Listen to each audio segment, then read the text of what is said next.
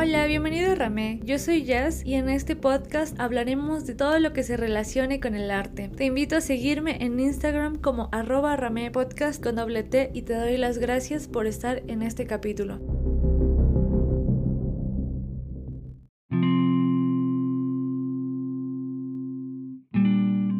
Parecen diferentes de otras personas, como si tuvieran dones que otros no tienen. Hoy en día sabemos que la creatividad se origina en el cerebro y que tiene base biológica. También sabemos que si bien ciertas formas de creatividad surgen junto a los trastornos mentales, la capacidad creadora no depende de ninguna enfermedad. Hola, ¿qué tal amigos? Bienvenidos a Ramé Podcast. ¿Cómo están? Espero que estén súper bien. Espero que también les guste este capítulo del que vamos a hablar. Se nos pasó un mes, pero bueno, saben que el mes pasado hablamos solamente de cosas misteriosas o de terror, pero me parece interesante este tema porque cada año, el 10 de octubre, se celebra el Día Mundial de la Salud Mental y es un tema importante. Es un poco igual como difícil de definir exactamente si los artistas de los que vamos a hablar son esos artistas por las enfermedades que llegaron a padecer o realmente con o sin la enfermedad pudieron haber sido. No lo sé, esta es una pregunta que les dejo, pero también pues que piensen un poco en que Tal vez no es la mejor idea romantizar las enfermedades mentales. Estos artistas las vivieron y algunos de ellos, de los que vamos a mencionar, estuvieron internados en, en centros psiquiátricos, o sea que recibieron ayuda. Hay quienes realmente no recibieron nada de ayuda o incluso no sabían que padecían una enfermedad mental hasta que con el tiempo y como ha avanzado la historia algunas personas han investigado acerca de sus vidas y han detectado que probablemente pudieron haber sufrido alguna enfermedad y a qué quiero llegar con esto bueno a que probablemente en ese momento o en los tiempos de los que vamos a hablar no todos son tan lejanos ni tan cercanos, pero a veces no se habla tanto de las enfermedades mentales, pero es importante que podamos recibir atención psicológica o psiquiátrica si estamos sintiendo algo. A veces es más fácil prestarle atención o ir con un médico si sentimos eh, un malestar físico a un malestar emocional. Creo que lo llegamos a pasar por alto y esto solamente es un comentario, pero sí es importante que no dejemos atrás el que existe la ayuda para poder salir de esto. Después de esta larga introducción, vamos a empezar con la lista de los artistas y espero que les guste. Igual en mi Instagram, síganme, estoy como arroba ramepodcast con doble T. Ahí me pueden dejar sus comentarios y decirme ustedes qué piensan. Los siguientes artistas de los que vamos a hablar son quienes son por las enfermedades que padecieron o simplemente ellos ya venían con con eso mágico para poder ser quienes son a pesar de que tuvieran o no la enfermedad que sufrieron. Bueno, después de esto ahora sí, vamos a comenzar. Y justamente el primer artista del que vamos a hablar es Vincent van Gogh porque es uno de los más reconocidos y de a quien más se le conoce que tuvo una enfermedad mental. Sabemos que es un artista holandés y es uno de los más cotizados e importantes a nivel mundial. Aunque a pesar de todo esto y que en este momento, y es muy importante, cuando él estaba en vida, como saben y lo hemos hablado anteriormente, él no vendió ni un solo cuadro durante toda su vida y también él se sentía como una persona desconocida, era rechazado por la sociedad en su tiempo y no tenía ningún tipo de reconocimiento. La gente decía que estaba loco y muy difícilmente alguien volteaba a verlo y en algún momento Van Gogh dijo yo no tengo la culpa de que mis cuadros no se vendan, pero llegará el día en que la gente se dará cuenta que tienen más valor de lo que cuestan las pinturas. Bueno, esto lo dijo Van Gogh en algún momento y eso es una realidad. Pero bueno, entrando ahora sí en el tema, ¿qué es lo que Van Gogh sufría? ¿O qué enfermedad mental tenía Van Gogh? Bueno, durante parte de su vida él sufrió de una enfermedad maníaco-depresiva, que es un trastorno bipolar que iba acompañado de alucinaciones, voces y también visiones. Y en algunos plazos de su vida también llegó a tener como una epilepsia psicomotora que se caracterizaba porque entraba como en un estado de confusión y amnesia. Y bueno, de hecho, algunos de sus cuadros que ahora son los más famosos, Van Gogh los pintó cuando él estaba en el punto más difícil de su enfermedad y él estaba internado en el manicomio de San Remy. Y sabemos que igual cuando está aquí es cuando nace la noche estrellada y si ustedes quieren darse una vuelta por los capítulos que tenemos en el podcast, pueden encontrar el capítulo completo donde hablamos de la vida de Van Gogh. Y ahí les cuento justamente que cuando él está en el manicomio se asoma por la ventana y dice que él empieza a ver la noche estrellada tal cual la pintó. Todo se veía un tanto distorsionado y así es como nace la noche estrellada. Pero sí, él hace esta obra que es de las más famosas que tiene estando internado. Y bueno, él es uno de los artistas que recibe ayuda por varias dificultades antes de poder recibir la ayuda, pero bueno, les digo, pueden escuchar el capítulo completo, bueno, pueden buscar el capítulo y escuchar su vida completa. Número 2. En el puesto número 2 está Serafín Lois y es un artista eh, que tuvo como un momento en el que se le conoció, pues se le conoció poco, sí tuvo un momento de, fama, pero bueno, vamos a ver quién es. Es conocida como Seraf Senlis. Serafín Lois Nace en 1864 y muere finalmente en 1942. De su vida no se conoce mucho, solamente podemos saber es huérfana desde los 7 años y uno de los rasgos que se le caracterizó más a lo largo de su vida fue que era una, una persona muy discreta pero también una persona muy tímida y solía no hablar con nadie. Y a lo largo de su vida ella se dedica al trabajo. Primero es pastora, después Sirve en casas de la burguesía y también en conventos de monjas. Ella es francesa y comienza a pintar hasta los 42 años. Ya es una persona pues algo grande. Normalmente sabemos que los artistas a veces empiezan jóvenes y a veces empiezan un poco grandes, pero ella está entre las personas que empezaron un poco grandes.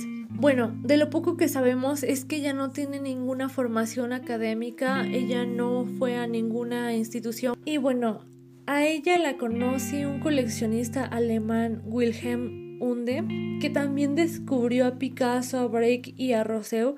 Entonces es alguien importante que se dedicaba a ver los nuevos talentos o quienes podían ser artistas con un talento verdadero y esto surge en 1912. Pasa esto durante algunos años, ella se convierte en la artista naif del momento, sus obras también se dieron a conocer en la capital francesa y también en algunos círculos vanguardistas. Este coleccionista Wilhelm dejó de comprar sus pinturas debido a la Gran Depresión y pasa no mucho tiempo y en 1913, para este momento, ella cae en la miseria y también comienza a ser olvidada y en 1932 es cuando ella empieza a ella la empieza a invadir la locura y pasa 10 años en el hospital psiquiátrico de Francia por psicosis. La psicosis es una enfermedad mental grave que se caracteriza por la alteración global de la personalidad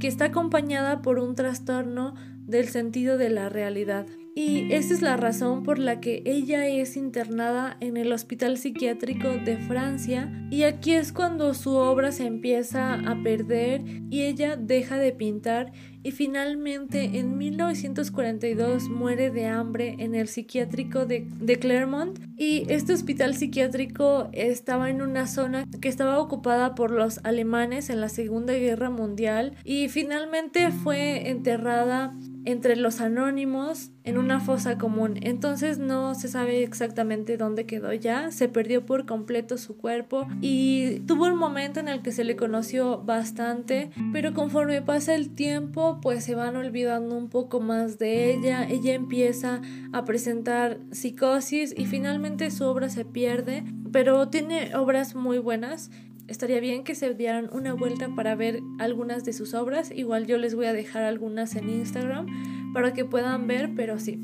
Esta fue la vida de Serafín Lois y que fue un artista que también sufrió una enfermedad mental. El tercer artista del que vamos a hablar es Edvard Munch y es un pintor expresionista noruego que se conoce por el grito. Él nace en 1863 y fallece en 1944. Este artista es diagnosticado con depresión y como probablemente ya sabemos, la depresión es un trastorno del estado del ánimo en el que los sentimientos de tristeza, pérdida, ira o frustración eh, se interponen en la vida diaria de quien lo padece y estos periodos se pueden extender desde semanas a meses. A Edward Munch se le junta la depresión y también que él empieza a tener excesos alcohólicos y también se ve afectado porque tiene una relación muy cercana con la enfermedad y la muerte porque su hermana Sophie y su madre murieron de tuberculosis y su hermana Laura estuvo ingresada y murió en un centro psiquiátrico porque ella sufría esquizofrenia. Entonces él también tiene como una vida complicada y esto hace que la enfermedad que él sufre, que la depresión, sea aún más complicada por la cercanía que tuvo con estas circunstancias. Munch dijo, Enfermedad, muerte y locura fueron los ángeles negros que me velaron mi cuna y desde entonces me han perseguido durante toda mi vida. Él mismo aceptaba que, que había pasado por todo esto y que fue lo que parte de lo que marcó su vida. Y como les dije al principio, pues la obra que más se conoce de este pintor noruego es El Grito y también me gusta porque hay una parte donde él explica cómo la creó o qué es lo que él sintió cuando tuvo la idea para crearla. Dice, estaba caminando por un camino con ambos amigos. Se puso el sol. Sentí un ataque de melancolía. De pronto el cielo se puso rojo como la sangre. Me detuve y me apoyé en una barandilla muerto de cansancio y miré las nubes llameantes que colgaban como sangre, como una espada sobre el fiordor azul y negro de la ciudad. Mis amigos continuaron caminando. Me quedé allí temblando de miedo y sentí que el grito agudo, interminable, penetraba la naturaleza. Eso es lo que él dijo para cuando crea el grito y bueno, este es un artista que también se le conoce bastante y esta es la obra por la que más se le conoce. Y bueno, la siguiente artista de la que vamos a hablar es Alois Corbaz, que nace en 1886 y muere en 1964. Es suiza, pero emigró a Alemania cuando tenía 25 años con la intención de ser institutriz particular. Al poco tiempo, ella fue contratada como educadora infantil por Guillermo II, quien fue el último emperador de Alemania con el que vivía en el castillo de Potsdam. Y esta artista se enamora profundamente de Guillermo II y ella normalmente le escribía poemas, pero en 1914 se produce la declaración de guerra ella vuelve a Lausanne con su familia a Suiza y pasados solamente cuatro años a ella se le diagnostica esquizofrenia y finalmente ella estuvo desde 1918 hasta que falleció en este centro psiquiátrico en el que fue internada, pero en comparación con la artista anterior, ella pintó toda su vida. Hasta el último día de su muerte siguió pintando aún estando internada. Y bueno, pues tenía algunas limitaciones tal vez para poder hacer obras formales, por decirlo así, y los soportes en los que pintaba eran variados y ella aprovechaba todo lo que encontraba, desde papeles que recogía en el baño, telas, páginas de revista, cajas de cartón o cualquier cosa que encontrara. Su obra se caracteriza por ser erótica, colorida, recargada y extravagante y lo que más pintaba ella eran figuras humanas y sobre todo se centraba en las mujeres, en hacer curvas y caderas bastante grandes, les hacía pelucas grandes y flotantes. Les recomiendo mucho que vean su obra, está muy bonita. Entonces, igual, les dejo algunas fotos, pero vean un poco más de su obra. Y vamos por el artista mexicano que no es Frida Kahlo. Frida Kahlo también entraba en esta característica porque sabemos que ella sufrió de depresión la mayor parte de su vida, pero también pueden escuchar el capítulo completo en los capítulos que tenemos, pero vamos a hablar de un artista del que no se habla tanto, pero que también sufrió una enfermedad mental. Bueno, ¿y quién es este artista? Es Martín Ramírez, que nace en 1895 y muere en 1963. Él es un pintor mexicano autodidacta y bueno, pasó las últimas tres décadas de su vida recluido, en silencio en un centro psiquiátrico en el norte de California. En 1930 él es diagnosticado con depresión aguda, catatonia y psicosis. Y bueno, la catatonia se caracteriza por la incapacidad para moverse normalmente. La catatonia incluye síntomas como rigidez, movimientos acelerados o extraños, ausencia del habla y otros comportamientos inusuales. Igual, cuando a él se le diagnostican estas enfermedades, es cuando él empieza a dibujar y a pintar de forma más recurrente y a él se le caracteriza por ser un artista gráfico, por la manipulación del espacio, le obsesionaban las puertas de arcos, los arcos en general y los espacios vacíos. Martín Ramírez está considerado por su originalidad como uno de los mejores pintores o dibujantes autodidactas del siglo XX. Y el siguiente artista del que vamos a hablar es Lois Wayne que nace en 1860 y muere en 1934. Y él es el ejemplo de que no todos los artistas que padecen enfermedades mentales producen obras de arte abstractas. Él es uno de los artistas que cuenta con formación artística. A él se le conoce como el pintor de los gatos porque a lo largo de su vida pintó muchos gatos antropomórficos y de muchas formas, expresiones, tamaños y colores en los que podemos ver en algunas de sus obras donde hay gatos que están apostando, que están fumando, que están haciendo acciones muy humanas y justamente en él es en quien podemos notar el cambio. Su enfermedad se empieza a desarrollar un poco más porque sus gatos tienen algunos cambios. Sus gatos con el tiempo que su enfermedad empezó a progresar él nunca dejó de dibujar, pero sí cada vez se iban deformando poco más, tenían expresiones de alarma y los colores eran muchísimo más llamativos que al principio y estos fueron algunos síntomas de su enfermedad que sus obras pudieran cambiar tanto. Pero bueno, ¿cuál es la enfermedad que él sufrió?